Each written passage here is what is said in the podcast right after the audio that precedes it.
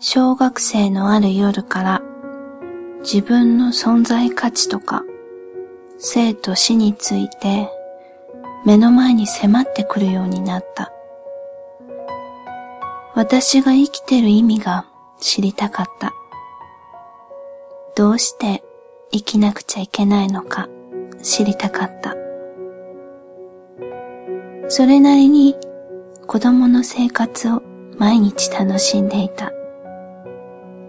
友達だって普通にいるし、外で遊んだり、勉強も嫌いじゃなかった。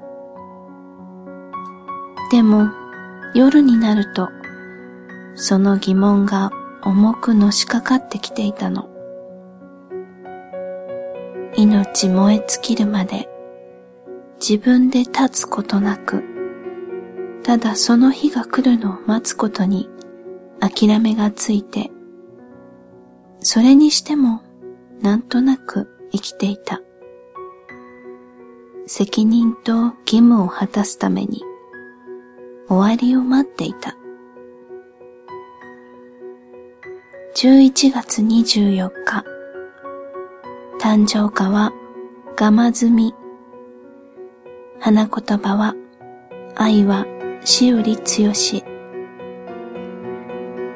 ある日を境にもっと生きたいと思えるようになった。元気に笑って生きて一日でも多く一緒に過ごしたいあなたとこうも簡単に生きる理由が見つかるなんて思ってもみなかった。万人のために何かの仕事に就かないといけないのか、とも。もっと過酷なところに身を置かなくてはいけないのかとも考えていたのに、たった一人のためにこの命を捧げたいと思えるなんて予想していなかったの。こんなに大切な人が現れるなんて。生きててよかった。あなたに出会うために今まで生きてきて。